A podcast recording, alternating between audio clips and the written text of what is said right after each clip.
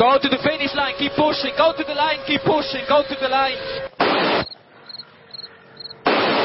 Avanti, Fer, avanti! I'm pushing, I'm pushing, don't worry. Don't worry, I'm pushing like a hell. Che pushing, bellissimo. Che pushing. Che pushing, continua a spingere, fantastico direi, fantastico. Hey guys, this is ridiculous.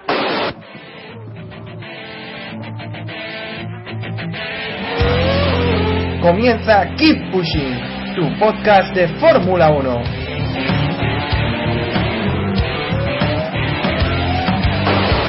Fucking, fucking Raikkonen. What a fucking idiot.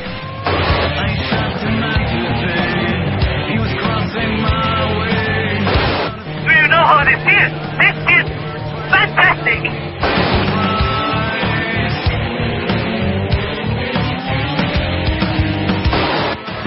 Brilliant, guys. Great job. Great job, all of you.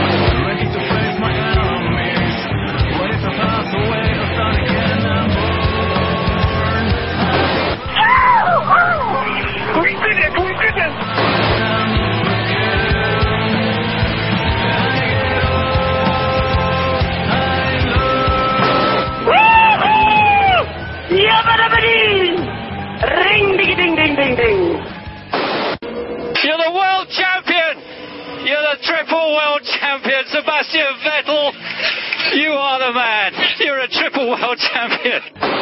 Bienvenido, estás escuchando Keep Pushing, que en este capítulo número 71, en el que ya vamos a ir cerrando esta temporada 2012, una temporada muy interesante, en la que al final fue Sebastián Vettel quien se llevó el gato al agua y consiguió el tricampeonato. Ya sabéis, tricampeón más joven de la historia de la Fórmula 1. Y bueno, ya os, ya os he dicho, estamos grabando el episodio número 71 y vamos a analizar lo que fue el Gran Premio de Brasil. Una carrera muy interesante para poner broche final a una gran temporada de Fórmula 1. Creo que estamos todos de acuerdo, ¿no? Eh, estamos por aquí Jacobo Vidal de Funaldía. Buenas noches, Jacobo. Hola, buenas noches. David Sánchez de Castro de Colpisa. ¿Qué tal? Buenas noches a todos y todas. Y también está Héctor Gómez de F1 Revolution, F1 Actual. Hola, buenos días. Buenos días. Buenas tardes. Nos faltan hoy, ya sabéis, Iván y Diego por distintos problemas, así que les echamos de menos hoy. Pero vamos a seguir adelante con este Keep Pushing. Eh, capítulo, ya sabéis, post Gran Premio de, Estado- de Estados Unidos, iba a decir, no, de Brasil. Oye, Eh, Estados Unidos del Sur, ¿no?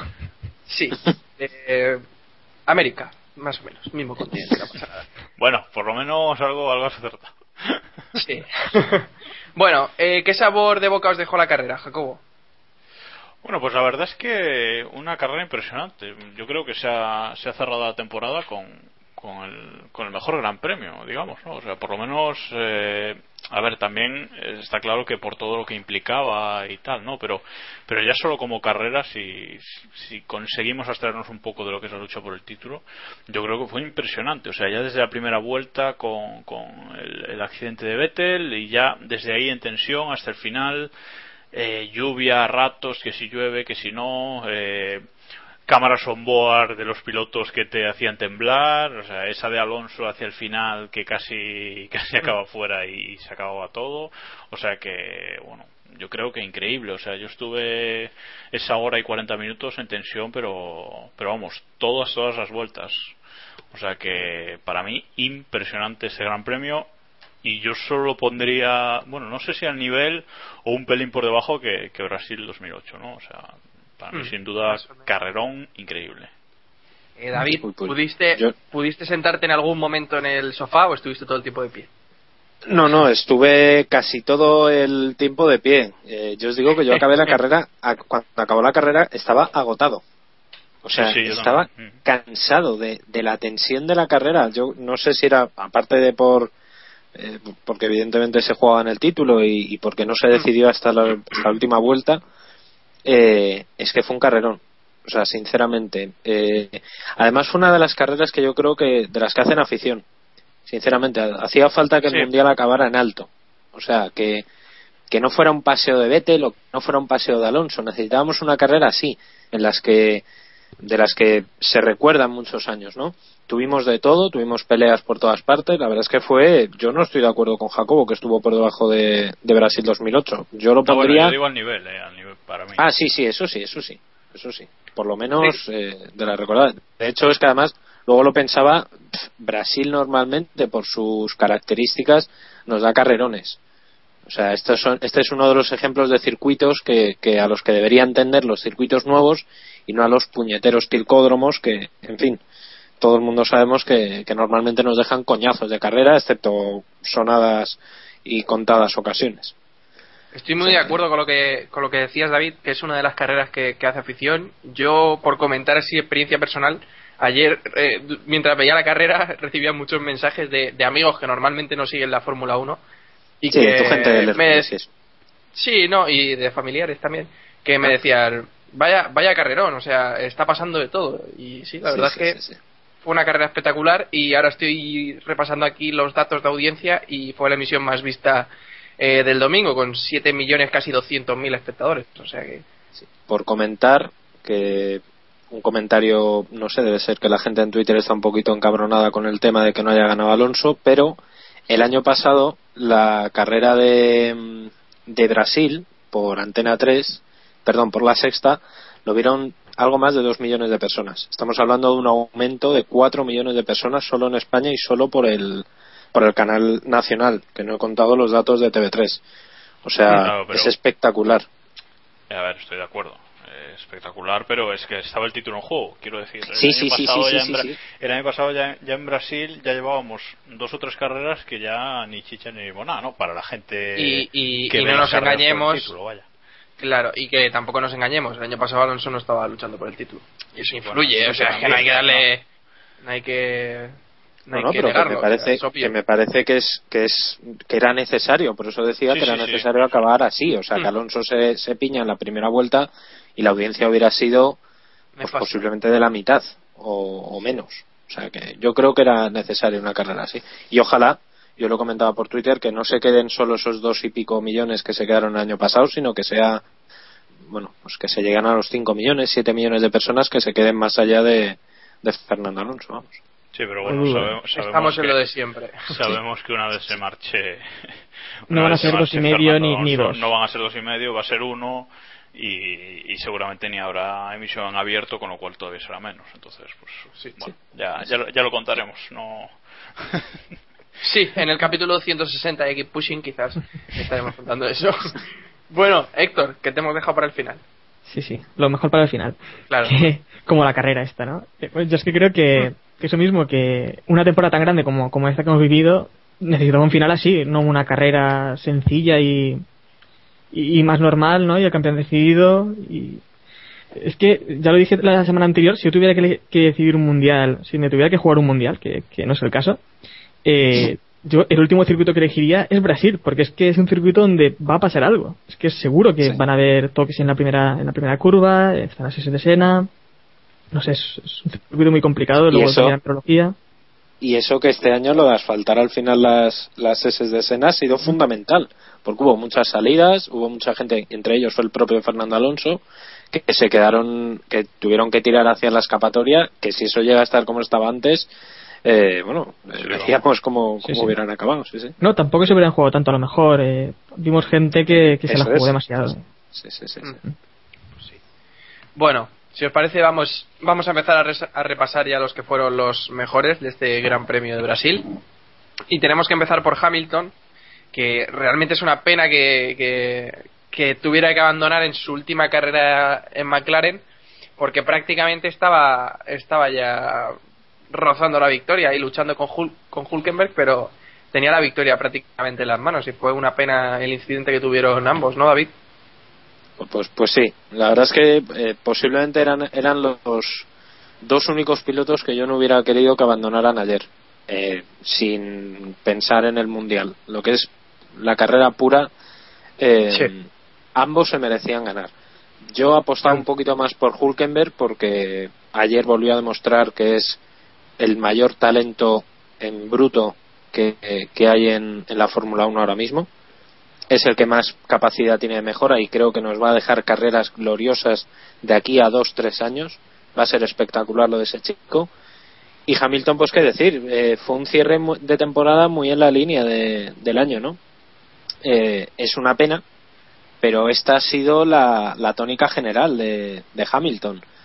Ha hecho su mejor año, ha cerrado el- su etapa en McLaren con un carrerón y lamentablemente ha acabado fuera.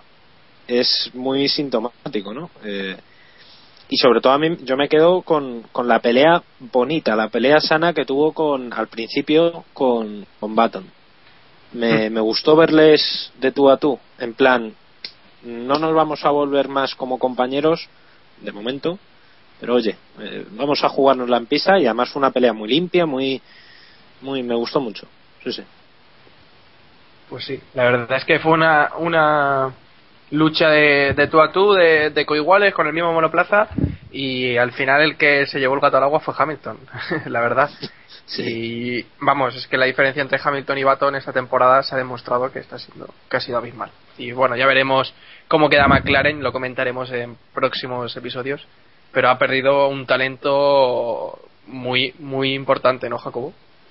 Sí, evidentemente, a ver, el año, el año de Hamilton, a ver, a la gente le dices, Buah, ¿qué año ha hecho Hamilton el mejor de su carrera? Y la gente pues puede coger la, la clasificación del mundial, ¿no? Y decir, joder, pero si está cuarto detrás de Raikkonen que acaba de, volver, ¿no?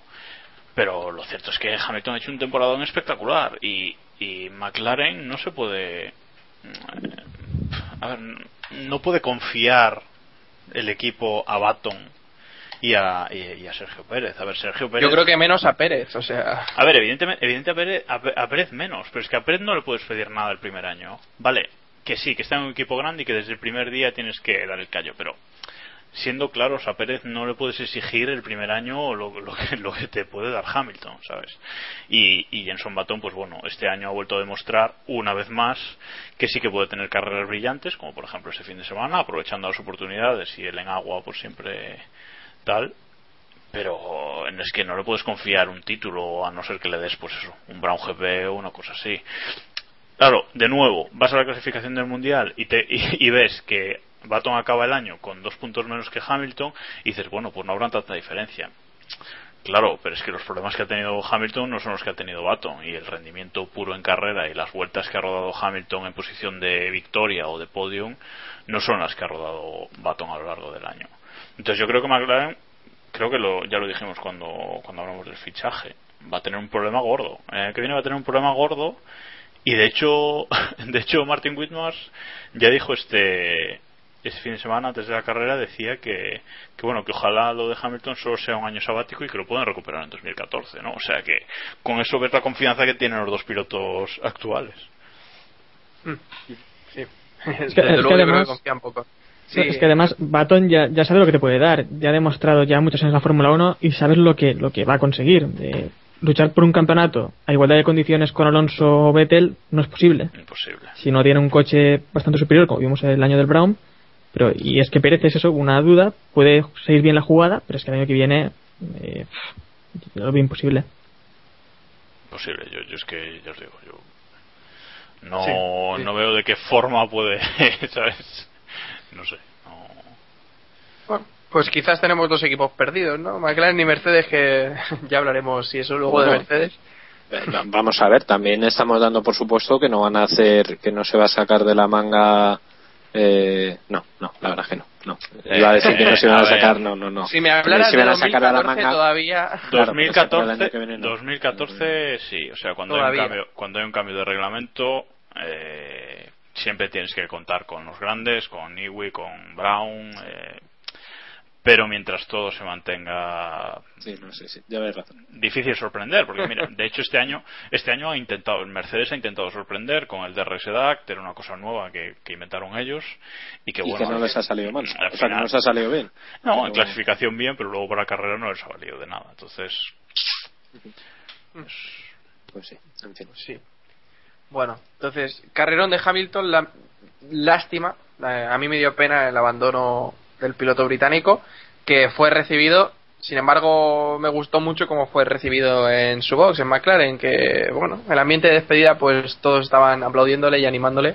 Y fue uno por uno saludando a todos los mecánicos. O sea, bueno, y por, por, por cerrar este tema, decir que ya que hablamos ya hablamos un poquito de Hulk que, que bueno que muy muy buena la actitud de Hulk no que después al final de la carrera pues fue a ver a Hamilton al, al al motorhome de McLaren y pedirle disculpas, ¿no? Porque lo cierto es que, bueno, intentó una maniobra arriesgada y, y perdió, le salió mal y por su culpa pues se llevó por delante a otro piloto que nunca. Pero bueno, que, que tampoco merece sanción, ¿eh? Por, por el incidente este que, que ocasionó. Eh, A mí me parece que, que la, la FIA, bueno, los, los comisarios son muy duros con los pilotos pequeños y luego con los grandes eh, hacen un poco la vista gorda, pero si le fue un monoplaza No en unas podría condiciones Mm. inapropiadas. No, está, está claro que no, que no es una maniobra como para sancionar. O sea, tú entras a frenada, te pasas un poco y en condiciones de mojado el coche se te va y no puedes hacer nada. Entonces, de todas formas, los comisarios creo que en esta carrera han estado bastante bien. Luego comentaremos la otra gran polémica, pero han estado bastante bien porque Eh. han dejado correr. O sea, ha habido muchos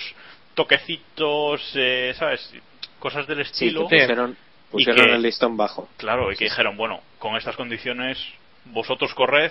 Alto, y sí el- pa- que para que penalizaran había que hacer mucho no entonces es. dijeron pues nada vosotros corred. Si hay algo muy flagrante rollo Massa se come a Vettel para darle el título a Alonso pues entonces sí no pero pero no creo que se vieron bien.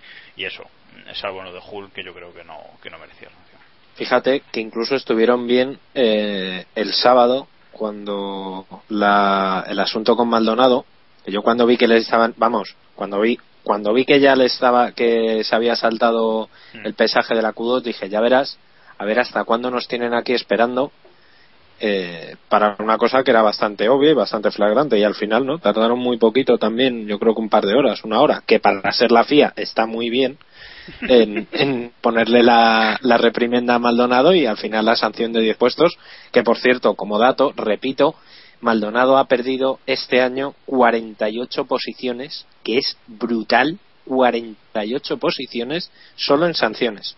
No hablamos de adelantamientos, no hablamos de, de accidentes suyos ni nada, solo en sanciones 48 posiciones. Y con este paréntesis de Maldonado, hablemos de Hulk eh, o de un buen piloto, no de...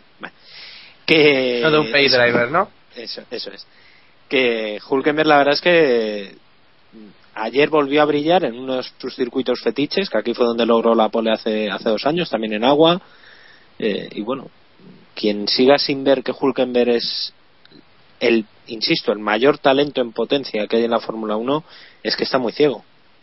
No sé si, si en otro equipo, si el año que viene en Sauber, depende del coche que haga Sauber, pero eh, estará a la altura o, le veremos peleando por los podios, ojalá.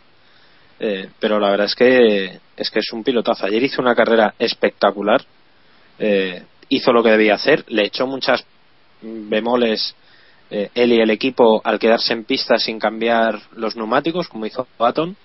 Cuando estaba todo el mundo en intermedios, él y Baton se, se mantuvieron con los slicks y la verdad es que muy bien. Eh, no, no ha lugar a, a dudas ni, ni a decir nada en, en su contra. Un 10 para, para Hulk ayer y, y insisto, ojalá que, que, que dure muchos años. Pues sí, sin cierto, ninguna duda. Sí, bueno, Nos dale. preguntaba eh, Albo Rodríguez en Twitter si creemos que Hulkenberg será el piloto que está preparando Ferrari para, para 2014. Y, y bueno, una vez que, que han desechado la posibilidad de llevar a Pérez, yo creo que está claro que Hulkenberg es una posibilidad al menos, una posibilidad bastante clara de, un piloto fuerte para un equipo como Ferrari. Bueno, yo, yo sigo, yo ya sabéis eh, que yo sigo pensando que, que en 2014 llega Vettel ya, pero bueno, también también he comentado en otras en otras veces que si no que si no llega Vettel por lo que sea, que sí que creo que Hulkenberg es el piloto que tiene Ferrari ahí para para para, para subirlo al Ferrari de 2014, ¿no? Lo que pasa es que lo de Hulk, a mí Hulkenberg me da mucha pena eh, porque a ver ha estado un año en Williams lo ha hecho más o menos bien hizo una pole a final de temporada espectacular 2011 piloto probador sin correr bueno 2012 Force India un añito otro añito medio año para adaptarse medio año para arrasar vale y ahora se va a Sauber va a tener otro medio año para, para adaptarse. Lo que pasa es que en esta ocasión eh, tiene un compañero que le va a costar todavía más adaptarse, entonces Sí, eso bueno, sí. eh, ahí le va a beneficiar. Y luego pues hará otro, otro medio año bueno.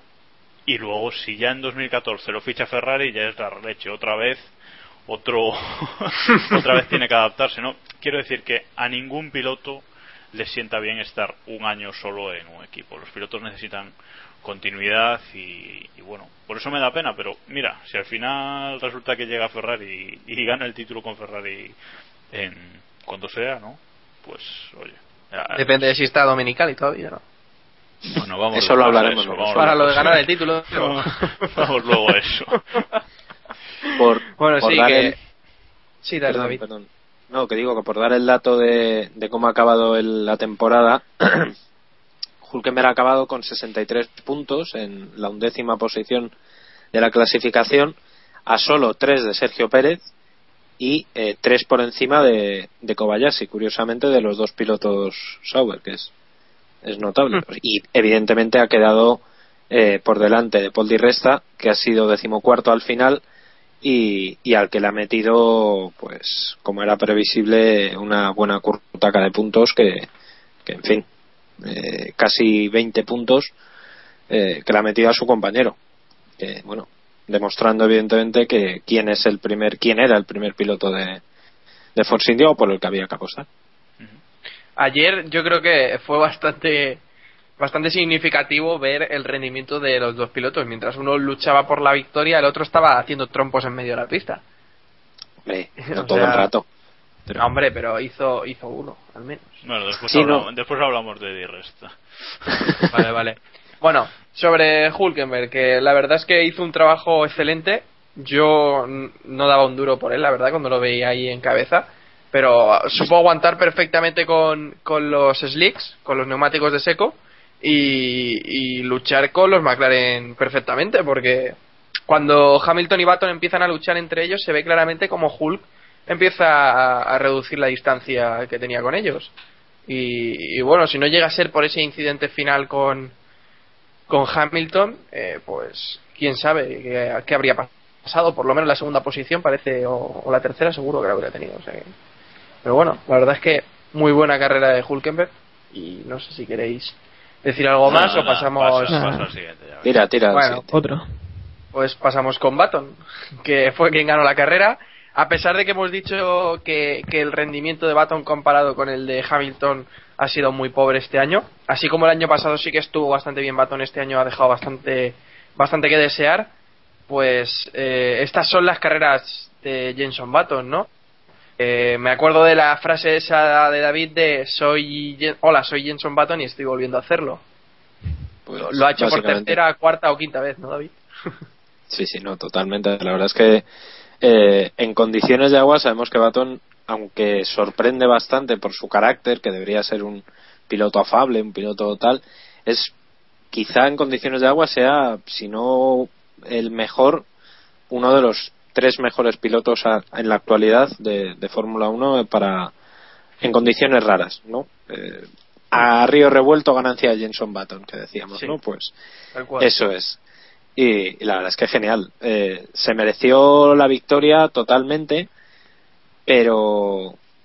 Y es una pena que nadie le hiciera caso. A mí me dio la sensación de que ayer nadie miraba a Jenson Button, porque evidentemente todo el mundo estaba mirando a, al tricampeón, a Vettel, o otros estaban mirando a, al subcampeón, que era Alonso, otros miraban a Massa, porque, joder, ver a Massa en el podio, pues, pues, no lo ves todos los días, ni muchísimo menos.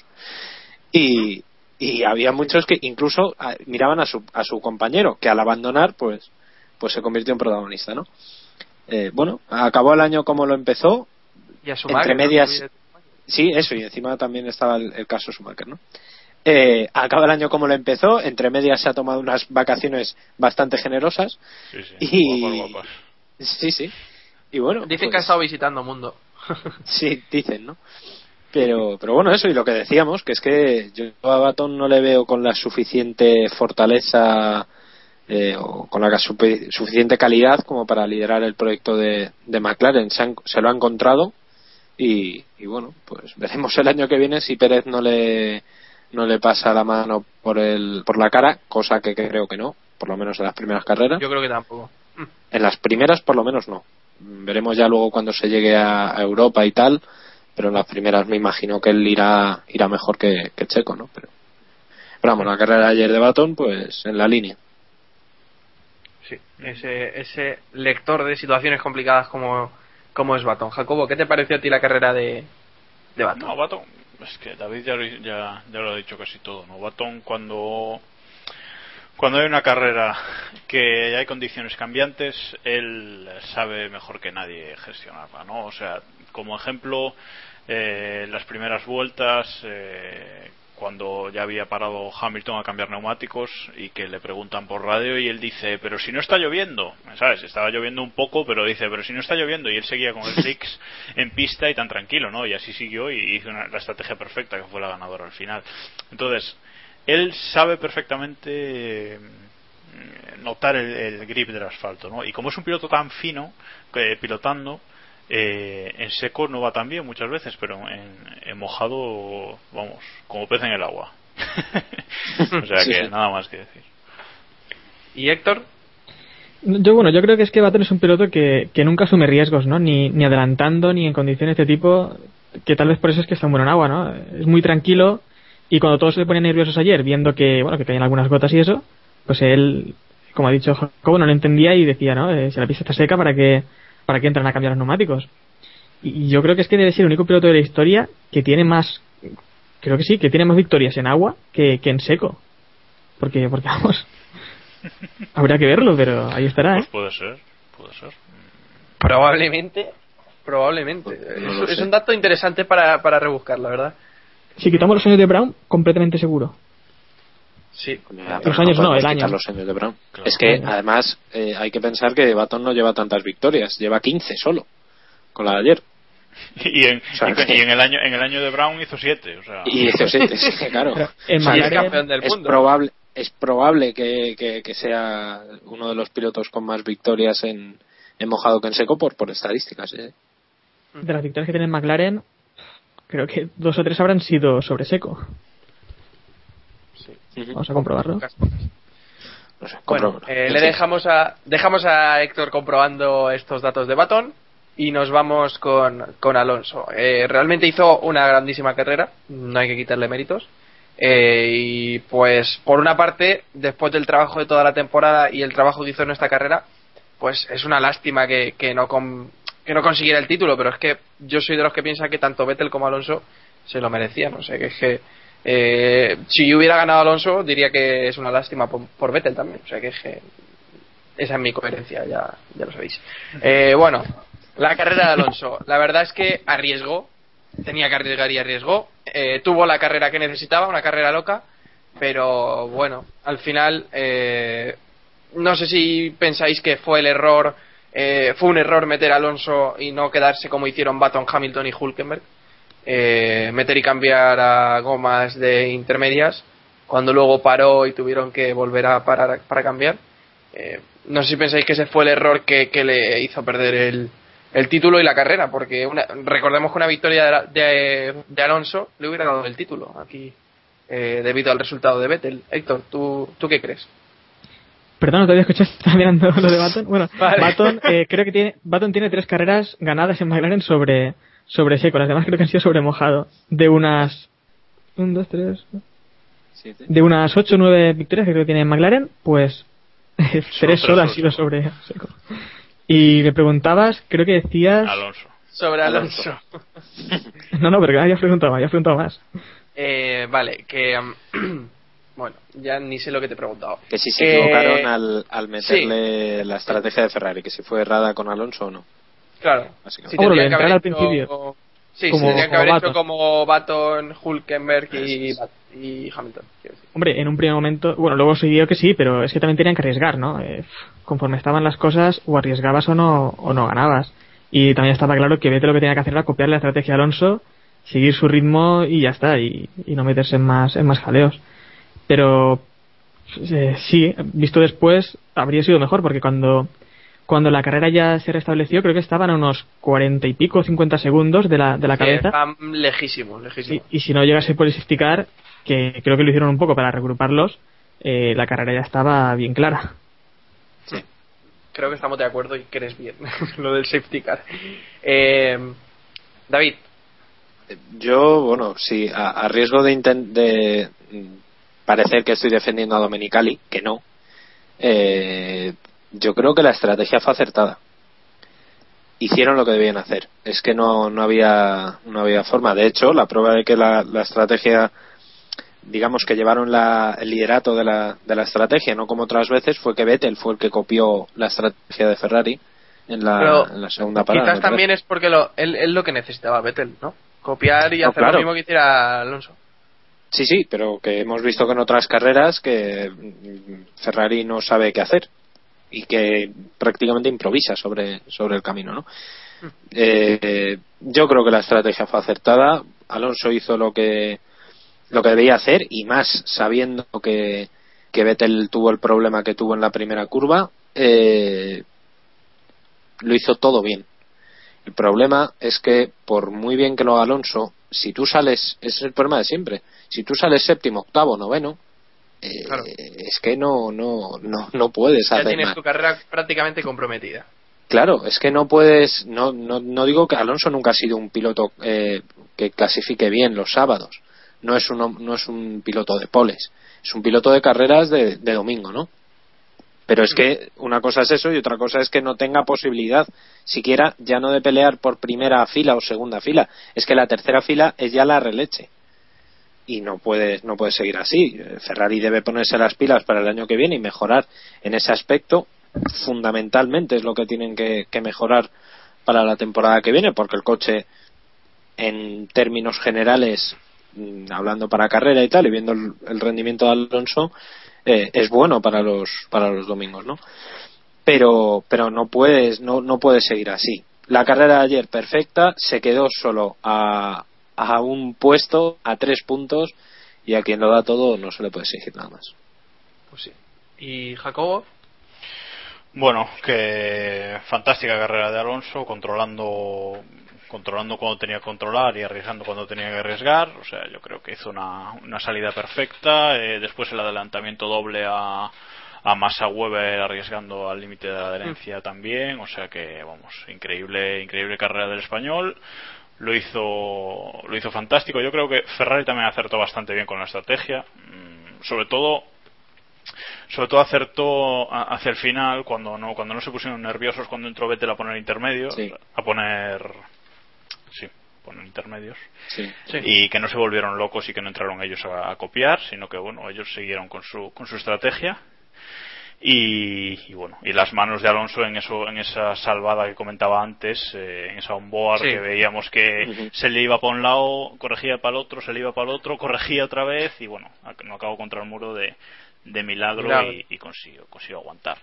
Y luego, si queréis comentar brevemente sobre Massa, que buena carrera también en su casa, en un circuito Sí. que, que conoce a la perfección y que hizo muy buen papel de, de escudero. Eh, ya lo hizo en Austin y aquí lo vuelve a hacer fantásticamente bien. Yo espero, de verdad, que ahora que, que lo vamos a tener un añito más, por desgracia, que por lo menos, eh, por desgracia en Ferrari, si quiero estar en otro equipo, a mí me da igual, eh, pues que por lo menos que, que sí que vuelva a ser el Massa de, de 2008, por ejemplo. ¿no? O sea, yo, espero Yo no que- digo yo- nada, yo no digo nada, pero fue meterle en el purgatorio de Keep Pushing y oye, es que se está saliendo.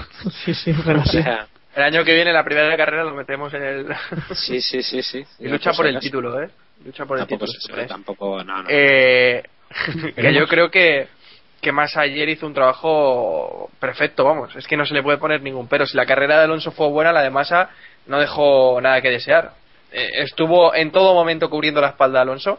Eh, cuando llegaba Vettel o cuando llegó Weber, el que le cerraba era Massa. Es que eh, y eh, en parte el adelantamiento de la primera curva también eh, gracias al trabajo que hace Massa que se lleva a Weber hacia hacia afuera. A pesar de que el adelantamiento es, es muy bonito y, y- y cometió su riesgo, pero bueno, también es parte porque Massa ahí hace el trabajo sucio y cierra un poco a Weber.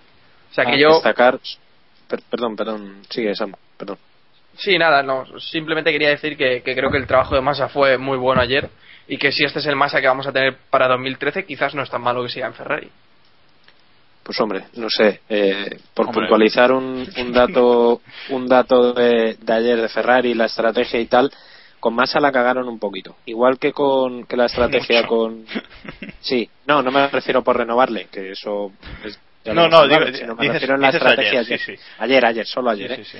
Eh, eh, mantuvieron a Massa, o sea, el adelantamiento que le hizo Vettel a Massa eh, y se vio que no había tutía. O sea, Massa no podía hacer nada porque no iba con unos neumáticos consistentes, le tenían que haber parado antes y, y no lo hicieron.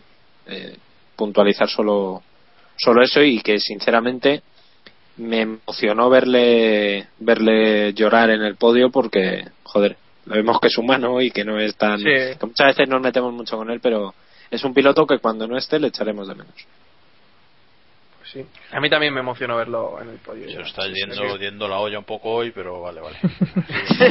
podemos para que engañarnos. Podemos seguir. Hay que engañarnos. No, pero son estos Bueno. pilotos que al final, bueno, te dan un poco de, de penilla, igual que Barrichello, que también fue el segundo en Ferrari Sí, y sabías que no estaba a la altura, pero no sé, te da, te da cosa, ¿no? Porque son tantos años también en la Fórmula 1 que les va cogiendo al final cariño, ¿no? Sí, algo de, algo de cariño sí, tampoco, tampoco vamos a Sí. ser malos. Sí, no nos engañemos. Bueno, y cerramos los mejores, vamos a cerrar ya los mejores de este Gran Premio de Brasil, pero eh, entre ellos tenemos que destacar también a Sebastián Vettel. Tricampeón más joven de la historia, eh, impresionante que en la primera curva, bueno, la primera vuelta, perdón, la primera curva no, la primera vuelta, Cuarta. no tuviera, sí, cuarta curva, no tuviera que abandonar, de verdad, yo todavía no me lo explico. He estado viendo fotos y repeticiones y no me lo explico. Y a partir de ese momento tener la sangre fría de remontar como remontó, esta, se- este, esta vez sin safety cars ni historias que puedan llevar a confusión o, que se puedan malinterpretar por algunos. Eh, yo creo que el trabajo de Vettel fue soberbio y es que poco, poco se puede decir. eh. vamos a tener Vettel para rato y justamente yo creo que es campeón. Que no creo que se le pueda poner un pero al trabajo que ha hecho el fin de semana, a pesar de que el equipo eh, se, se esmeraba y, y repetía una y otra vez a Vettel que estaba yendo rápido, que estaba siendo el mejor, el que mejor ritmo tenía y, y que estaba recordándole que, que estuviera tranquilo. Pero bueno, yo creo que el alemán sabía lo que tenía que hacer, hizo la carrera necesaria y tuvo que remontar también. Jacobo, sobre Vettel, ¿qué te parece? eh, a ver, sobre Vettel, eh, espectacular carrera, sobre todo porque empezó último, ¿no? Empezó último y con, como si dijéramos, y con un coche, eh, pues muy muy roto en su parte de trasera. Poco poco para lo que podría haber sido. Que yo creo que, a ver, Vettel tuvo tuvo muy mala suerte en la salida. Aunque Sí. no sé si no sé si se puede calificar de suerte el, el- cómo se cerró en la curva 4, porque recordemos que su, fue su culpa, el, el golpe no fue Sí. culpa de Bruno, que yo en carrera ya aproveché para dar un palito a Bruno, porque, a ver, nunca se puede perder la oportunidad, pero lo cierto es que no es que no, no fue culpa de Bruno, no fue culpa de Vettel, que se cerró como no debía en la curva 4.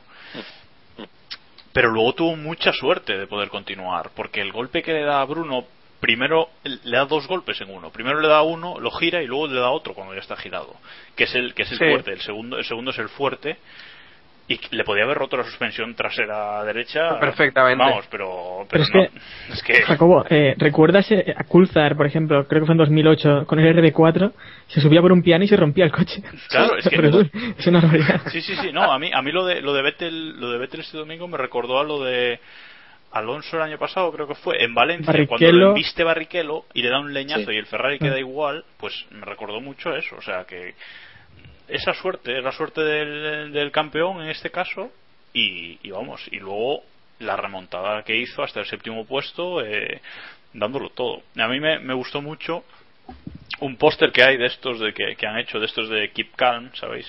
Sí. que pone que es una foto de Vettel, de la onboard de Vettel, dado la vuelta en la curva 4 y pone Keep calm and drive to the World Championship, ¿no? O sea que define muy bien como, bueno, estás Sí. último, tranquilo y venga, vamos a tocar remontar y, y vamos, fue lo que lo que hizo, después también se estropeó la radio, o sea, le pasó de todo, todo lo que podía ir mal Su fue equipo la cagó.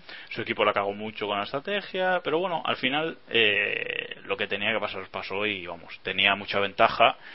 Y si Alonso no ganaba la carrera, sabíamos que iba a estar muy difícil que, que Vettel perdiese el, el título, como, como así fue finalmente. Pues sí. No sé, si- Eh, no se quedaba fuera prácticamente, el mundial ya estaba. Sí, o sea, no-. Sí. De otra- no diría otra cosa. creo que ya lo hablamos la semana pasada. Eh, Alonso necesitaba que Vettel abandonara y, y durante algunos segundos, cuando yo vi a, a Vettel en la curva 4 eh, trompeado, yo- por unos segundos pensé que, que ahí se acababa la carrera. ¿eh? Yo Pero pensaba que le embestía, creo que fue un Sauber, eh, creo que es un Sauber, no, no, no lo tengo muy claro. Eh, que justo cuando se da la vuelta le viene un Sauber de boca, yo cerré los ojos. Os lo juro porque yo pensaba que le embestía Sí. frontalmente. Y, y No, hemos hablado y no hemos hablado de que Kimi casi se lo lleva por delante. Claro, claro, es que Es que además se Kimi, salva de eso. Kimi se, Kimi se echa al césped, yo creo que Kimi se echa al césped sinceramente porque sabía que era Vettel eh. y sabía Hombre, que no, si le se daba, comía. se por no, por no terminar su carrera también. No, hombre, obvio, pero yo creo que Digo yo. imagínate que Kimi embiste a Vettel, o sea, fue.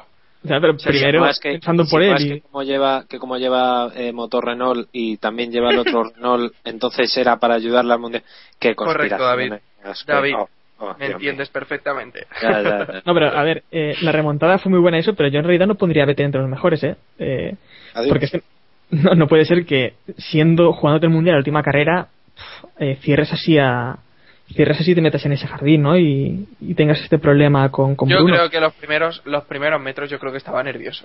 Eh, para que engañarnos. Obviamente se jugaba el título Hombre, tercer los, título, primer- los tres primeros, años. los primeros metros y toda la Se le carrera. notaba tenso. que- Toda la Sí, sí, carrera. sí, se le notaba muy tenso. O sea que yo creo que estaba nervioso y, y se cerró sin pensar y mira.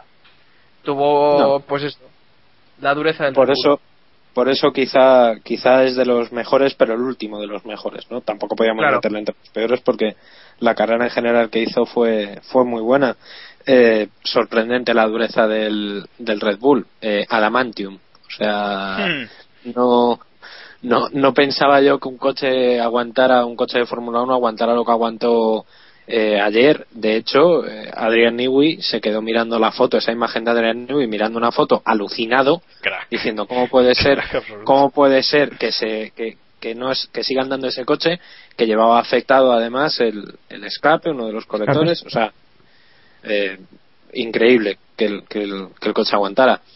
Y luego bueno eh, comentar la cagada de Red Bull eh, brutal con el- en la segunda parada de boxes Sí. creo que fue Absolutamente. que no tenían las ruedas preparadas. Eh, a ver, o sea, no puedes cagarla, eh, es un día en el que no puedes cagarla con la estrategia. Pero es que, es que ayer, que no tuviera Red Bull las ruedas preparadas, que es una cosa muy básica, eh, en fin, habla mucho de los nervios también que había, que había en el equipo. Vimos una imagen muy curiosa también de, de Ferrari que estaban eh, ocho mecánicos, uno en cada rueda. Quiero decir, Sí. preparados para poner eh, o intermedias o poner, o poner de seco. Y fue también una imagen curiosa. Pues sí. Bueno, cerramos ya los mejores y nos vamos con los peores de este Gran Premio de Brasil y tenemos que abrir con Paul Di Resta, que me adelantaba yo antes diciendo que mientras Hulk lideraba la carrera y estaba luchando por el podio, Di Resta estaba peleando por decimocuarta, decimotercera posición y haciendo una actuación bastante lamentable. Finalmente, eh, Di Resta acabó estoy viendo la clasificación Bien. décimo décimo bueno sí sí se sí, Acabó abandonando. final Acabó abandonando, sí. efectivamente efectivamente se me había ido a mí el santo al cielo sí efectivamente eh, eh, acabó abandonando por un accidente bastante fuerte en la última curva de la que da entrada a meta y bueno con méritos de sobra no que Di Resta esté entre los peores Héctor Pues bueno, tampoco estoy tan seguro. eh. Fue la cara B del equipo Force India, ¿no? Pero no, pero rodaba octavo al final de la carrera, si no recuerdo mal. Y, y bueno, llovía demasiado. Tampoco creo que podamos culparle a él de todo, de todo el incidente. Lo único es que Hulkenberg estaba en una posición. Eh, llegó a liderar la carrera, estaba luchando ahí por la victoria. Y él, bueno, vimos hacer algún trompo y esto, pero tampoco creo que podamos hablar tan mal de, de Resta. Es que yo creo que más que más que por esta carrera, que evidentemente no, no lo hizo bien, porque fíjate lo que te digo, igual hay mucho, hay alguno que ve que por culpa del accidente de Di Resta Alonso no pudo ganar la carrera, pues no pudo pelear en las Es que últimas vueltas con, con Baton, que es así. Pero bueno, no podemos culpabilizar Eh. del todo a, hombre, si estaba lejísimo. este. No, no, no. Estaba al menos eso, o sea. 20 segundos o cuánto era, no sé, 20 o por ahí creo que era. Sí, No, estaba lejos. muy O sea, que no, que no, que me 25, refiero que, que no había, no a lugar a, a esto, ¿no? Pero, pero bueno, yo creo que es eh, el resumen perfecto de cómo acabó, eh, cómo ha acabado Di Resta y, y lo que era ha sido Di Resta este año en, en Force India. Eh, complicado, no se sabe todavía quién va a ser su compañero el año que viene. Sea quien sea, él a priori va a ser el, el líder del, del equipo. Eh, o va, va a tener que ser casi por obligación el líder del equipo Sí, porque que- por obligación. Pero vamos, la carrera de ayer de Resta le pesó demasiado el, el error final y, y bueno, sin más. Mm, eh, Jacobo. Sí, bueno, yo creo que también Di Resta ha llegado al final de temporada bastante bastante nervioso y bastante desquiciado por, por su compañero de equipo, ¿no? Que veía que ya le venía ganando muy seguido y bueno, supongo que verle ver a Hulkenberg liderar este Gran Premio tampoco le, le ha sentado demasiado bien. Entonces, bueno, eh, no sé si producto de la desesperación o qué, pues eso cometió ese error ahí al, al final después de otros errores varios errores en carrera también ¿eh? no, no fue ese el único y bueno yo creo que, que el año que viene estará bastante más tranquilo eh, así que bueno solo desearle que eso que se tranquilice y que, que, que haga su trabajo que bueno eh, este año Hulkenberg ha sido mejor que él pues será mejor piloto no o sea no sé si también es que no me acuerdo en qué posición rodaba decís que octavo detrás de Vettel rodaba eh, no sé. Puede ser, no lo sé. Eh, creo que estaba por detrás de Vettel creo que estaba Weber y Schumacher, o sea que rodaba décimo. No, no, no, décimo. no, Weber estaba por delante. Bueno, da igual. Eh, fuese como fuera, él siempre, él, siempre él le gusta mucho decir que a que a Vettel le ganaba y bueno, no sé si quería pelear de tú a tú con él también en esta carrera, que lo tenía cerca o algo así. Eh, no lo sé, pero bueno, lo cierto es que no tuvo una, una buena Di carrera. Resta eh, iba oct- eh, noveno en el, en el accidente. Noveno, me he Vale, equivocado o ya sea antes, no- dicho octavo. na- nada que ver, nada que ver. Nada, sin más. Vale. Eh, Héctor, ¿algo que decir de Irresta o nos vamos con Pic? Nos vamos con Pic ya. Vale, pues nos vamos con Pic. Eh, carrera mm, bastante mala de Pic, ¿no? Eh, sobre todo por el, por el hecho de que Caterham se lleva el décimo puesto del Mundial de Constructores con el undécimo lugar de Petrov, que curiosamente se va a quedar sin asiento probablemente, ¿no? En Caterham. Así he mezclado yo así temas. mm, a. Wow. Ver, Pic, Pic no Vale. hizo una mal carrera, Pic hizo una buena carrera en realidad. Sí, Lo que pasa es que al sí. final su posición cuesta 10 millones al equipo. Entonces, por eso está entre los peores. Sospechosa, sospechosamente le cuesta 10 millones al equipo al que se va. Sí, O sea, pero le- también los 10 millones al eh, es curioso porque está mirando y Pic adelantó también a Petrov. Eh, Petrov hizo un primer adelantamiento a Pic y luego se lo devolvió. Y, y duró varias vueltas hasta que al final, eh, creo que fueron unas 5 o 6 vueltas antes de Sisticar, es cuando ya eh, adelantó vez Petrov y ya no. Pero Héctor, tuviste el adelantamiento. Que daba vergüenza ajena. Pues eh, yo no creo, yo no creo en, en la conspiración aquí. Eh. Sé que sé que es muy muy fácil la conspiración porque dices bueno me voy a un equipo al que le puedo dar 10 millones más para desarrollar el coche que yo voy a tener el año que viene. Vale, desde ese punto de vista está muy bien. Pero a ver, eh, viendo el adelantamiento, yo creo que el Toro Rosso frena muchísimo a, a, a Pic y que, y que no puede hacer más. No tiene velocidad para, para parar a Petrov en ese, en ese momento. Yo creo que es un adelantamiento normal. O sea, eh, además hemos visto muchas veces que pocos pilotos eh, piensan, eh, cuando están en la pista, piensan en lo que pueda pasar fuera después. Y pocas veces hemos visto cosas así, a no ser que se lo digan por radio y le manden a hacer lo que le manden. ¿no? Pero yo viendo el adelantamiento repetido después y tal, en el momento también me pareció raro, pero viéndolo luego repetido, creo que no, que no sale con suficiente tracción detrás del, del toro rosso y que no puede hacer nada contra, contra la velocidad de Petrov. Es mi, es mi opinión, vaya. Puede ser, puede ser. Y un apunte, eh, Di Resta sí que iba octavo. Adelantó a Kobayashi, me parece, antes de tener el accidente. Pues ahí queda el dato. Así el dato. Y nos vamos ya para cerrar los peores con Nico Rosberg. La verdad es que el final de temporada de Mercedes está siendo eh, lamentable para echarse las manos a la cabeza y, Rosberg no está haciéndolo mucho mejor como para eh, justificar nada. Eh, su continuo en Mercedes, por ejemplo.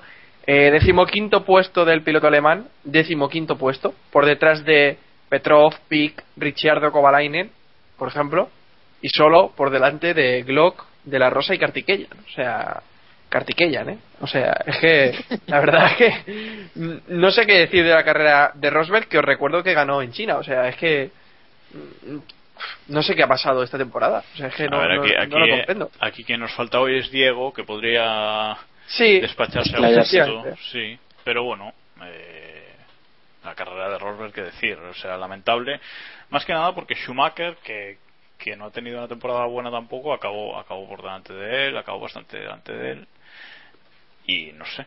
Es que la verdad, a ver, otra vez. Es que ya, una- ya no una- sé qué pasa, si es que es- está totalmente desmo- desmotivado, que supongo que será eso. Porque es que otra, no sé. Pero bueno, otra cosa olvidamos, olvidamos también el pinchazo que tuvo. También sufrió un pinchazo y. No, no, y no, bueno, sí está claro, sí está claro que pinchazo, pero a ver, que llevas un Mercedes y por muy mal coche que sea, dos Caterham y un Marussia no pueden quedar por delante. Y más, Eh. es que no sé. El pinchazo no, el pinchazo no es no es motivo para perder, eh, qué decirte, seis posiciones, por No, ejemplo. no, cre- creo que comentó después también que dañó, dañó el fondo plano. Eh, no sé hasta qué nivel, no, No, no no, no al nivel de, de Vettel seguro, pero lo tenía, bueno, comentó creo que lo tenía algo dañado. No sé si eso fue, sí, fue porque causa- pilló, pilló uno de los trozos del, del accidente de Vettel y, y vamos, un trozo del, de la fibra de carbono de Vettel y fue, yo creo que casi toda, una, casi una vuelta entera eh, en la llanta, vamos. Sí, Es que puede ser no, no es que lo sí. defienda, pero es que es, es la única explicación que le encuentro al resultado ¿no? que, que obtuvo al final. Sí, puede ser, puede ser. Pero vamos, un cero absoluto a, a, a Rosberg en, en esta final de temporada que, sinceramente, va a percal en el que se mete Hamilton para el año que viene. Yo, hay cosas que. Sí, no la verdad es que no lo entiendo yo tampoco. Pero bueno. Bueno, pues si os parece, vamos a repasar eh, un par de cosillas más que sucedier- sucedieron en, en Brasil, en Interlagos. Y nada, bueno, ya sabéis, Sebastián Vettel, campeón del mundo. No sé si queréis comentar algo más sobre el tricampeonato de Vettel o lo dejamos ya para, No, yo creo para que el capítulo. para, para más adelante, ¿no? Para Vale. Sí, sí, sí. Ya nos explayaremos en el próximo capítulo que tengamos. Eh, sobre el choque entre Bruno y Vettel. Bueno, ya hemos hablado de que en general, ronda rápida, pensamos que la culpa es de Vettel, ¿no? Que se cierra demasiado. Jacobo. Sí, ya lo he comentado antes. eh, se, se cierra muchísimo en la curva 4, no, no respeta la línea interior, que es por la que vienen todos, eh, y Senna el primero, y, y vamos, Senna no tiene otro sitio donde meterse y, y se lo come, o sea que Sí. no hay más. David. Mm, Yo creo que fue. en- se juntó el hambre con las ganas de comer, ¿eh? Mm, No quiero justificar del todo a. Es verdad que, que no tenía mucho que hacer, pero no puedo evitar pensar que si llega a ser otro piloto, no lo hubiera dado tanto. Yo. No, Otro no lo piloto el que yo. viene por detrás, dices. Sí. Eh, dices Senna, sí, ¿no? sí, sí, sí, sí. Sí, sí, o sea, digo que en lugar de ir, de que, de que fuera Sena, que fuera un Raikkonen, un, no sé, un piloto con un poquito de reflejos. Quiero decir, es que se lo come de lleno, o sea, de lleno. Le da de lleno, no, Y lo no. remata luego. Y luego, eh, no, bueno, eso ya es porque el coche Ya, rebota bueno, y tal, pero, involuntario, pero o sea, lo remata. pero es que lo remata. O sea, yo, evidentemente la culpa luego es verdad que viendo, hay una toma aérea, me parece que, que Sky, que, que la da, Sí. que se ve que evidentemente eh, eh, Vettel se tira muerta ahí y, y que poco puede hacer Sena, pero el impacto es tan brutal que yo creo que algo podía, algo más podía haber hecho. Que igual le hubiera costado más a, a Vettel, por cierto. Que, Pues que también quizás le dio justo al en el tratar punto. de evitarlo, claro. Si lo trata de evitar, Sí, igual lo hubiera sí, sí, sí, sí, sí, sí. dañado de verdad la suspensión. Bueno, Pero bueno. no se sabe. Bueno, Héctor, ¿tú qué opinas? Eh, no, sí, eh, se ve que Vettel viene muy abierto, se cierra ahí demasiado, no ve tampoco que viene, que viene Bruno. Y, y bueno, Vettel sí que culpó a, a Senna y él creo que no. Bruno no sé si se disculpó o dijo algo sobre el tema. Sena dijo, sí, Sena dijo que, pues lo que hemos comentado nosotros, que, de re- que él estaba por la trazada, se le tiró eh, Vettel y que no tenía dónde ir. Sí, para mí también culpa de Vettel, pero vamos, eh, tal vez otro piloto creo- como, sí, con lo que decía David, otro piloto tal vez no hubiera, no se hubiera chocado al final, no hubiera tenido un poco más de reflejos y hubiera evitado el incidente. Quizá, no sé. En fin, Sucedió, no podemos hablar mucho más de ello ya. O sea que... Es que también eran unas condiciones también difíciles. Eh. claro. Sí, sí, sí, Sí, hombre, obviamente.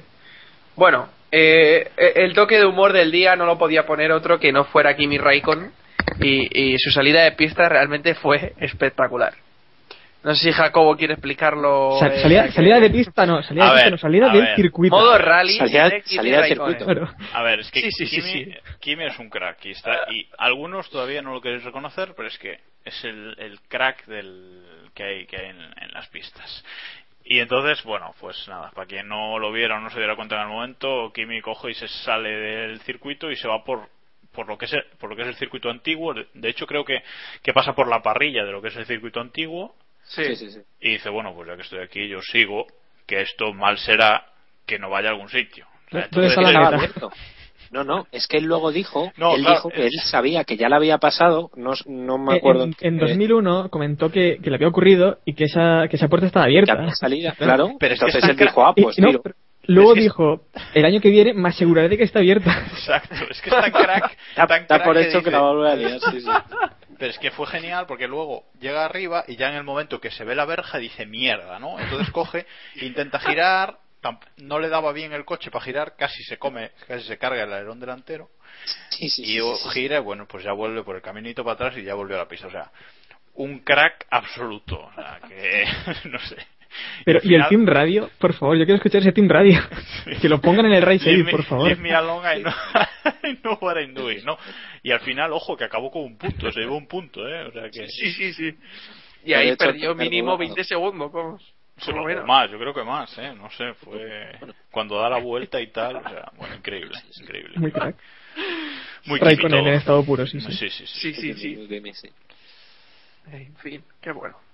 Bueno, nos preguntabais algunos por Twitter, entre ellos arroba eli eh, barra baja gd, que aclaráramos el tema del adelantamiento o los adelantamientos, porque supuestamente se habla que hay dos adelantamientos de Vettel con bandera amarilla, amarilla y roja. Bueno, eh, no es fácil el asunto, eh, porque ya hemos discutido por Twitter y no es fácil el asunto.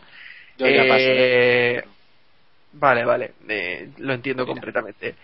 Eh, el vídeo que, que vemos en la Sky, en Sky Sports F1, que aclara bastante el asunto, es que Vettel supera eh, a Kobayashi antes de llegar a la bandera a, a la zona donde está la bandera amarilla, porque justo antes de, de la zona en la que está la bandera amarilla, obviamente hay una bandera verde que se le muestra a Vettel y Vettel adelanta antes de llegar a- a- a la señal de bandera amarilla a partir de aquí ya quien quiera darle vueltas las puede dar y, y también se hablaba de que podría ser la bandera eh, amarilla y roja Cu- cuando eh, adelanta Kobayashi, cuando adelanta Kobayashi sí que hay bandera, pero se supone que es la bandera que se ve fija y eh, bandera naranja que se supone que es eh, bandera de por pista resbaladiza que además vimos en no sé fijasteis en recta de meta durante muchas vueltas eh, había un comisario ondeando la bandera roja y amarilla. Jacobo que está ganas- con ganas de decir algo di No, bueno, yo lo, explico y luego David si quiere matizar algo que, que Vale, no Bueno, que digo que la el, el vídeo el vídeo de Sky yo creo que lo aclara que lo aclara todo Ah, muchísimo. O sea, la explicación Sí. de McNish yo creo que es fantástica. Eh, en cuanto al tema de, de Kobayashi, luego hay otro vídeo en el que se ve como Vettel adelanta a un a un HRT. HRT con bandera amarilla, pero eso es lo que dice eso es lo que dice Héctor, que cuando adelanta el HRT es eh, está la- el luminoso amarillo, el, el- el luminoso amarillo eh, fijo. No, no, no, no, eh, en Kobayashi está fijo. No, no, no, Cuando- no, no, no, no, Mira, mira el vídeo de, mira el vídeo de Sky. El, el, el- Sky explica que en la curva, en una de las curvas anteriores se ve la bandera, el, el luminoso amarillo parpadeante y justo antes, unos metros antes, no, no en el de meta, sino ante, en unas curvas antes, y se ve al lado del luminoso a los comisarios, a dos comisarios, uno con la bandera amarilla y roja y otro encima con la bandera amarilla. Porque a veces solo está la amarilla y roja, pero en ese momento estaban las dos. Entonces, ahí está ese luminoso ar- parpadeando amarillo, siguen la vuelta, llegan a otro luminoso en el que está verde, parpadeante, y luego, que es cuando adelanta Kobayashi, vuelve a estar eh, el, el indicador amarillo parpadeante. Eso es bandera amarilla. Eso no es eh, antideslizante, eso es bandera amarilla. Lo que pasa es que es lo que explica Magnish. Eh, en ese momento, justo, la bandera amarilla empieza a partir del luminoso. En ese momento, justo Claro. está paralelo a, a, a Kobayashi Vettel y puede ser que esté un poco por detrás cuando la bandera y que lo adelante y que lo adelante en bandera amarilla. Pero es que justo después de eso Kobayashi se mete a boxes. Entonces, aunque Vettel hubiese querido devolver la posición, ya no podría. Por eso yo creo que ahí los comisarios hicieron bien. O sea, mm, bueno, está la cosa tan justa que tampoco nos vamos a poner aquí de photo finish y además luego Kobayashi se mete a boxes. O sea que, bueno, yo ahí en ese punto no. O sea, perfecto. Yo creo que no, no, no tiene nada de ilegal. Donde tengo más dudas es en el adelantamiento del, en el desdoblamiento del, del- en bueno, en el doblar al HRT, que vuelve a ver luminoso parpadeante Ese digo yo, sí. y, y eso es bandera amarilla, eso no es anti- eso no es eh, pista deslizante. Ahí tengo dudas, pero es que bueno, también es un HRT, ¿eh? aunque no lo hubiese adelantado en ese punto, lo habría adelantado unas curvas más, más adelante, o sea que tampoco creo que, que sea motivo como para pues para decir que el título de Vettel no vale, ¿no? Como he, como he leído en algún sitio, o sea, por favor, el título de Vettel es justísimo y se lo merece y en esta carrera lo ha tenido complicado y las posiciones han sido las que las que ha sido, o sea que bueno, yo creo que tanto una maniobra, la de Kobayashi como la de la Rosa, vamos, eh, legal legal o no, pero vamos, yo creo que justo. Al límite. Y bueno, no olvidemos también que, eh, bueno, eh, cuando ve la, la bandera se supone que es cuando tiene, quiero decir, no empieza en la zona, sino que cuando ve la bandera es cuando ya debería levantar el pie. Pero bueno, son los comisarios también los que deben informar a la dirección de carrera sobre si un piloto adelantado en esa zona o no. Y Charlie Whiting es quien ya eh, pide si se analizó o no esa, esa jugada que, que luego vimos que no. Que, no, entonces eh, creo que fueron los comisarios los que en un primer momento ya pensaron que, que no merecía la pena eh, estudiar esa, ese adelantamiento. Pues sí. Bueno, pues yo si queréis no le daría más vueltas a este asunto, que No, tenemos o sea, yo- aún yo sobre algunas todo- cosillas que contar. Yo sobre todo Así que- quiero me gustaría que a nuestros oyentes, que son gente de bien, que yo lo sé, les queda Algunos. que, na- que nadie, Algunos, eh. bueno, algunos, pero la mayoría son buenas No le des aunque- palos a los oyentes. Y ellos Eh, me lo notan a mí, yo también tengo que defenderme. Jacobo, Jacobo, ¿qué decías? No, digo que, que yo quiero que le quede claro a los oyentes que esto no, eh, no empaña para nada el, el título de Vettel, o sea, y que no Sí. y que ni se lo planteen por un segundo que esto puede empañar el, el título de Sebastián Vettel, o sea, que si vamos, que es que, que es que aunque no hubiese hecho esas dos maniobras en ese momento, habría acabado la carrera en la posición que la acabó, o sea, que no eso, que yo creo que, que nadie debe dudar de que el título de Vettel valga menos por, por esas dos maniobras en Brasil, en una carrera, en unas condiciones eh, límite, o sea, y en, la, en una carrera en la que los comisarios también, como decíamos antes, tuvieron que poner el listón eh, muy alto para, para no, no sancionar ciertas cosas. ¿no? Y podemos avanzar. Yo creo que que nada, que no hay no hay que darle más vueltas, no no creo que sirva de nada ahora mismo ya y creo que Vettel es justo justo vencedor. No, no, no creo que haya que darle más vueltas. No, eso- Bueno, eso- nos vamos al mundialito de este Gran Premio de Brasil en Interlagos, ya sabéis, damos tres puntos, dos puntos y un punto y restamos un punto a los que nos han parecido los mejores o el peor piloto de la carrera. Así que le dejo a Jacobo, por ejemplo, si quiere empezar, o a Héctor, que empiece. Héctor, venga. Héctor, empieza. Héctor, empieza tú, que yo acabo de hablar ya. sí, sí. Pues eh, tres puntos. Eh, bueno, tres puntos va para, para Alonso porque estuvo al final ahí luchando casi por lograr el, el campeonato a pesar del, del cacharro ofrecido por Maranello. Eh, dos puntos para Hamilton porque podría haber conseguido una despedida enorme ¿no? en, en Brasil hasta y lo estaba consiguiendo hasta el incidente con Huckenberg. Y un punto para, para Massa, que creo que hizo un trabajo, lo que se le pedía, ¿no? un trabajo perfecto. Y bueno, demostró que puede ser otra vez el mismo, o lo parece. Y un punto menos, pues para ir resta por, por quitarnos las últimas vueltas de la temporada. Vale, ahí están los puntos. Eh, Jacobo, David. David y Jacobo el último. Eh, vale, pues yo le voy a dar tres puntos a, a Hulkenberg porque, bueno, ya lo he dicho todo, increíble lo que hizo y lamentablemente la lluvia le, le pasó factura. Eh, dos puntos a, a Hamilton, muy en la línea de lo que ha dicho Héctor, y el punto se lo voy a dar a, a Alonso porque hizo lo que debía hacer y se quedó muy, muy cerca. Y el menos uno, eh, el menos uno,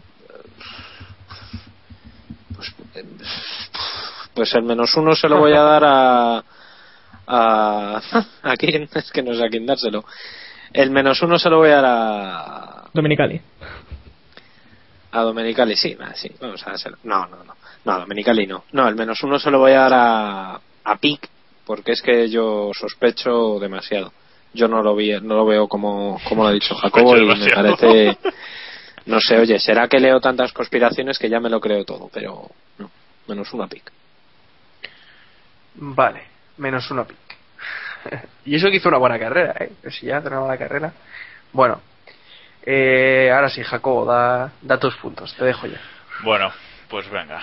Yo no sé si- no sé ahora mismo si voy a estrenar el casillero de este piloto, pero yo le voy a dar los probable. tres- yo le voy a dar los tres puntos a Petrov porque el tío en la última carrera del año, una carrera épica por el mundial, el mundial de abajo lo ha solucionado dándole de nuevo la décima posición a, a Caterham, yo creo que merecida y bueno, polémico no el adelantamiento, eh, yo creo que también superar a Kobayashi eh, a final de temporada, porque eh, recordemos que, que Petrov ha acabado como el mejor piloto de los, de los tres equipos pequeños, ha acabado en la 19 posición del, del Mundial de Pilotos. Y no es fácil pues superar a, a ¿no? que, que quizás se haya venido abajo. Le doy los dos puntos a Alonso por todo lo que arriesgó en, en carrera y todo lo que, bueno, dio todo lo que tenía para ganar el mundial, aunque no, no lo consiguiese al final.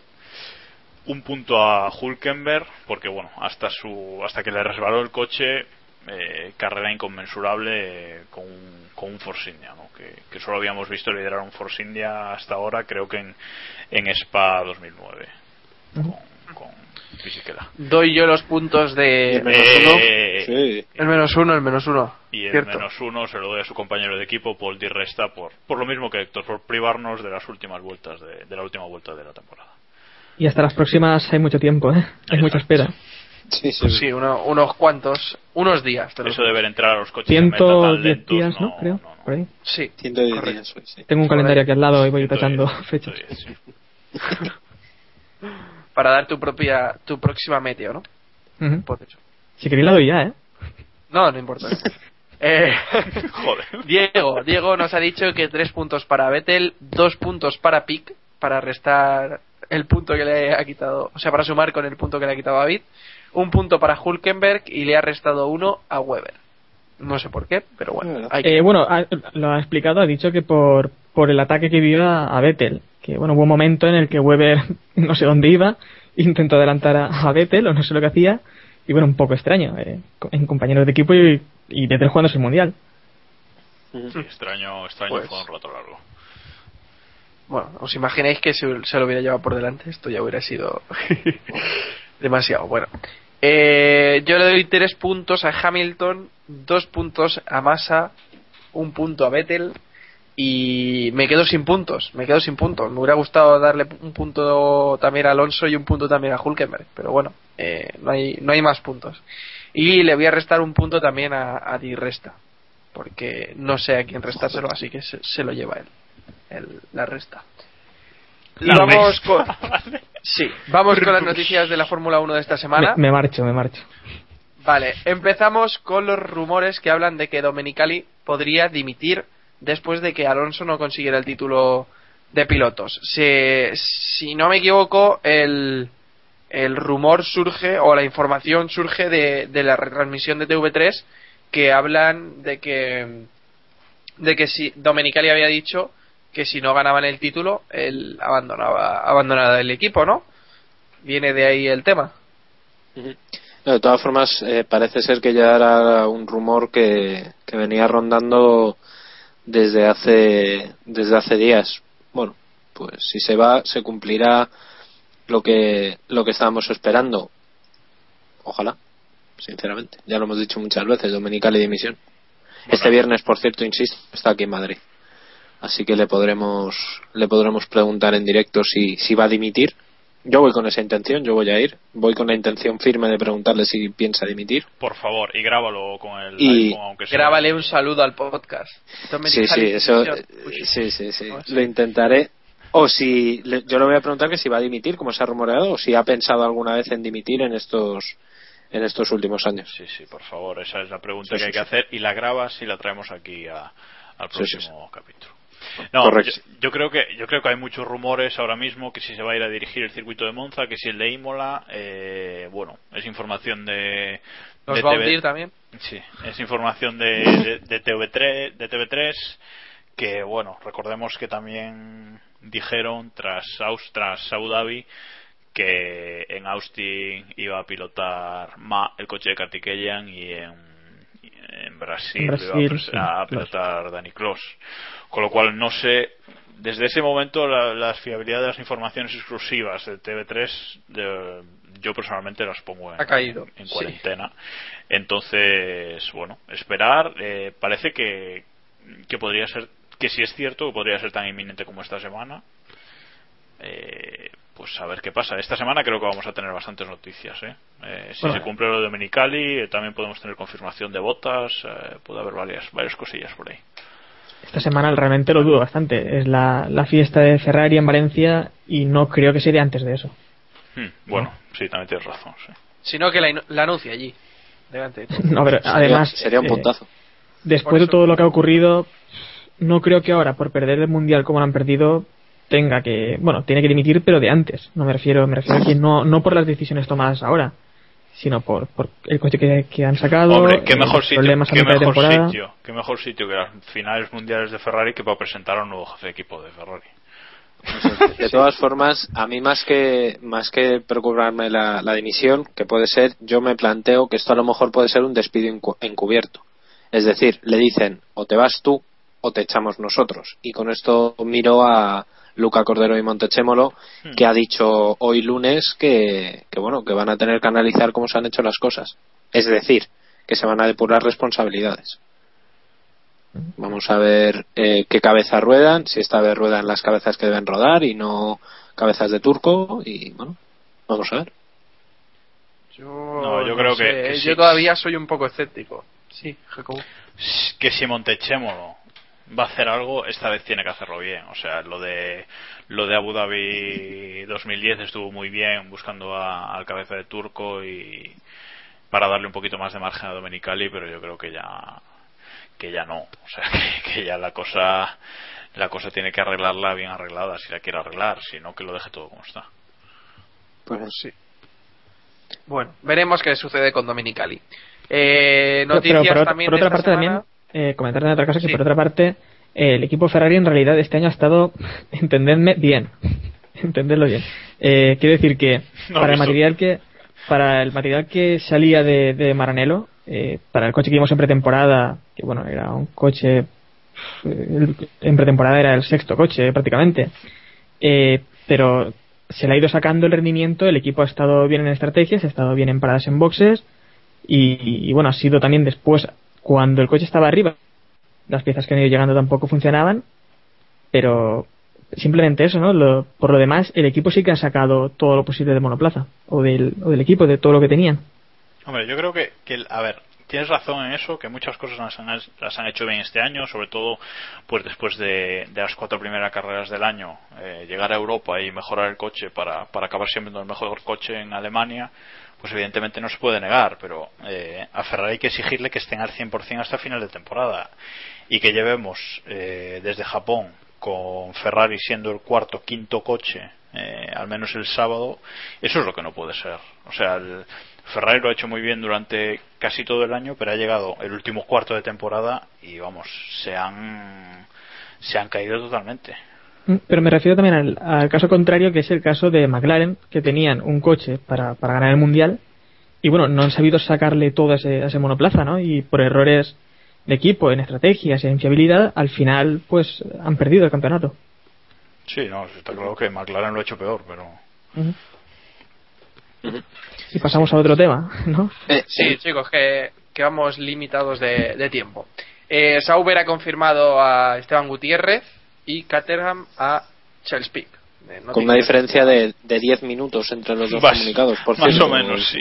O menos, una cosa espectacular el viernes pasado, sí, sí. Y a una hora de los libres 1 del Gran Premio de Brasil. Sí, sí, O sea, una cosa todo guay. O sea, Pre- que- previsión lo llaman, previsión. sí, debe ser. Bueno, eh, otro de los asuntos que también se ha de- confirmado esta, esta semana es el patrocinio de Burn eh, por Lotus. O sea, Lo- Lotus será patrocinado por Burn a partir de 2013. Con lo que se confirma la posible entrada de Coca-Cola, que ya sabéis que se hab- se habló de que podía entrar en McLaren, pero nada. eh, Otro fallo de McLaren. Sí, También. entra Burn como Sí. marca de Coca-Cola a patrocinar a Lotus. Que, bueno, se, se llena la Fórmula 1 de, de bebidas No, sí, energéticas. mencionar esto, esto es lo que dice Samu, eh, es a destacar, ¿no? Eh, en los 90 las tabacaleras fueron las que estuvieron con muchísima presencia en la Fórmula 1 y las que más patrocinios daban. Y ahora estamos viendo que, bueno, Red Bull, Burn, TNT, eh, Lucozade. bueno, eh, Lucozade, o sea, que las, las, las bebidas energéticas están, están ahí. De momento no. Bueno, en Red Bull sí, evidentemente, pero no son title sponsors de, de otros equipos, pero bueno, todo se andará. Sí.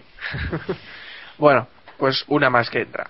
Y el mercado de asientos libres ahora mismo tenemos hueco en Force India, ya sabéis, el compañero de Paul Di Resta, en Williams, que Maldonado Pero, todavía pero no ha bueno, Alguersuari, confirmado, esto- ¿o sí? Alguersuari es oficial, ¿no? Ya. Sí, sí, Sí, que- oficial que- en que existe. ya. Existe, Existe. vale, vale. Oficial que va a correr en el DTM, o sea, o... No, O no. Todavía no, todavía no. ya, ya, pero vamos, de ese, de ese tipo de oficial, Vale. Eh, tenemos el asiento un asiento libre en Williams, ¿no? O Maldonado todavía no ha sido confirmado. No, no, no, uno, Pero bueno, uno, se- va a vamos. ser. Uno, vamos. o sea, sí. no lo, du- no lo dudes. es el de el de se ¿Botas? Botas, sí, Botas. perdón. Botas. De botas, de botas, que no ha venido Botas. hoy. El Lotus, ¿qué? ¿Cómo lo tenemos en Lotus? Porque Eh, Lotus eh, confirmado, Raikkonen ¿no? está confirmado, pero Grosjean nada. Pero bueno, yo creo que también está ya cerrado prácticamente. Yo, ¿no? yo creo que Eh, sí, pero bueno. Bueno, bueno, Bueno, yo, bueno, creo, bueno. yo creo que hay más dudas, sobre todo después de esta carrera también, ese fallo, otro fallo más de Grosjean. Yo creo que hay más dudas de las que de las que puede parecer, ¿eh? pero bueno, que Ah, en principio sí que sí que lo tiene que, de cara a Grosjean para, para renovar. Hombre, y es que eh, si, si comparamos también con el año pasado, que en Toro Rosso, no, no recuerdo bien el mes que era, pero ya había terminado la Fórmula 1, parecía todo cerrado y de repente en Toro Rosso los dos pilotos fuera. Entonces, bueno, puede pasar cualquier cosa. Sí, la verdad es que puede pasar Y cualquier en- cosa. En Caterham se ha confirmado a Pic y hay un asiento libre, que parece que no va a ser de Kovalainen. Sí, y- pero Petrov tampoco tiene el sitio confirmado. Eso, eso quiere decir que tampoco va a ser de Petro. Así O sea que, que, no sé. Nos sorprenderán. Puede ser eh, Van der Garde, puede ser, no sé. Aquí. Kobayashi, Kobayashi incluso. Ahí, puede ser. según, pa- según parece, la, el, el segundo asiento en Caterham está entre Petrov y Van der Garde, o sea, y bueno, y Ratchia. De esos tres, el que más dinero consiga es el que va- se va a hacer con el, con el asiento. Pues a ver quién consigue más dinero. Y en Marusia, de momento, incógnita, ¿no? Un asiento para Glock. Y Bueno.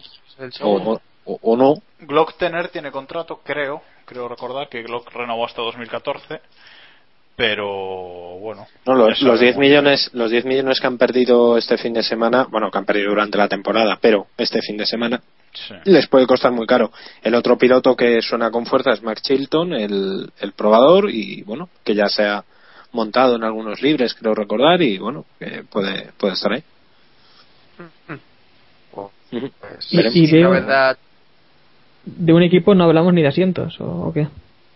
No, de HRT yo creo que están. De HRT en teoría eh, estamos hoy a lunes cuando estemos grabando esto. El jueves Sí. creo creo recordar que el jueves deberían deberíamos saber algo de HRT.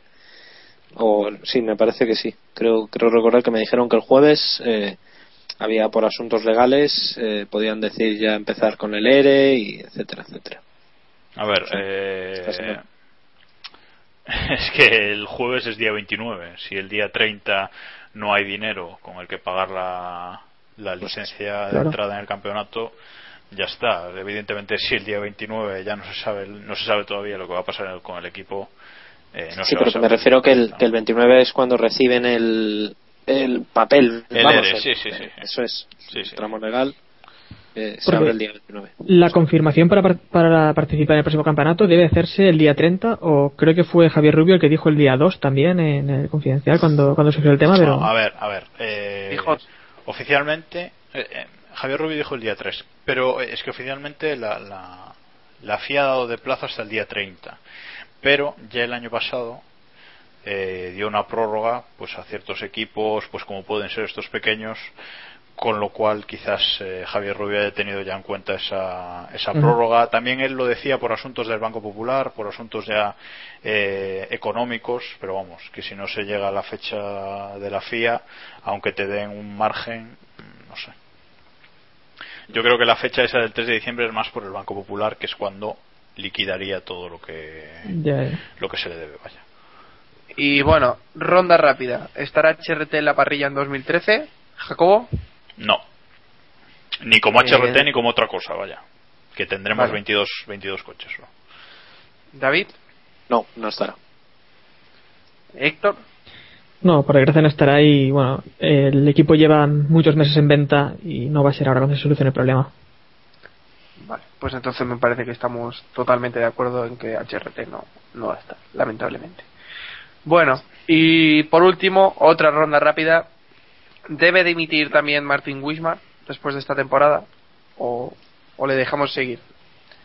¿Qué, qué pensáis? Sí. David, Sí, Vale. sí, sí, sí, sí.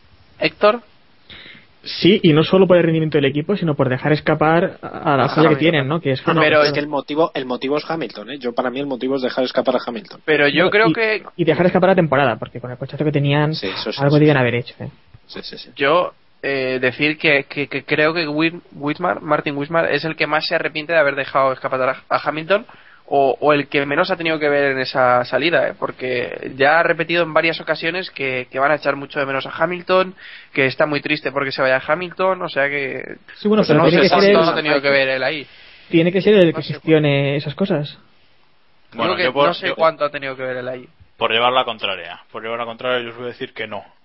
Que ya tendrá. entonces a quién, ya entonces, ¿a tendremos, quién te escúchame, cargas? escucha, ya tendremos tiempo de pedir el, el with más dimisión el año que viene un montón de veces, dejando todavía un año más. Eh, yo creo que aquí el responsable de pilotos y el responsable deportivo del equipo todos sabemos quién es. Michael. Sam Michael.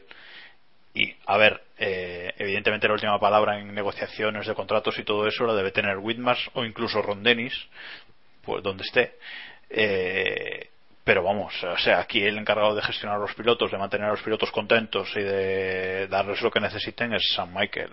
Si Hamilton se va, pues algo habrá hecho mal. Como dijo el presidente del Compostela Caneda a Jesús Gil en la puerta de la Liga de Fútbol Profesional, Sam Michael es una calamidad. Calamidad es ese hombre. Pues eso. Bueno, Tal pues a- ahí queda. Bueno, vamos a ir cerrando ya este capítulo número 71. Os avisamos de que vamos a tener capítulo número 72 antes de irnos de breves vacaciones. Hasta... ¿O no? O sí, o sí, que ya son merecidas, que ya apetece un poco desconectar. A mí me apetece desconectar un poco, la verdad. Pero en serio, apete- ahora, ahora en realidad empieza lo más emocionante. Si la pretemporada es lo mejor de- del año, venga. Desin- Yo creo que más que des- des- eh, desconectar es desintoxicar.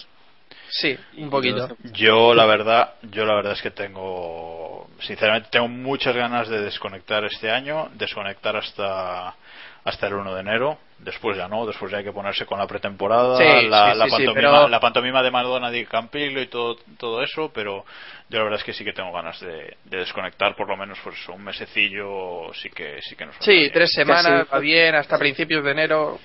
Es que ha sido una temporada muy heavy. Es que hemos vivido una temporada muy, muy dura y, y estamos cansados. 20 carreras, es que Muy larga, Bernie, 20 carreras. Bernie nos quiere matar, ¿eh?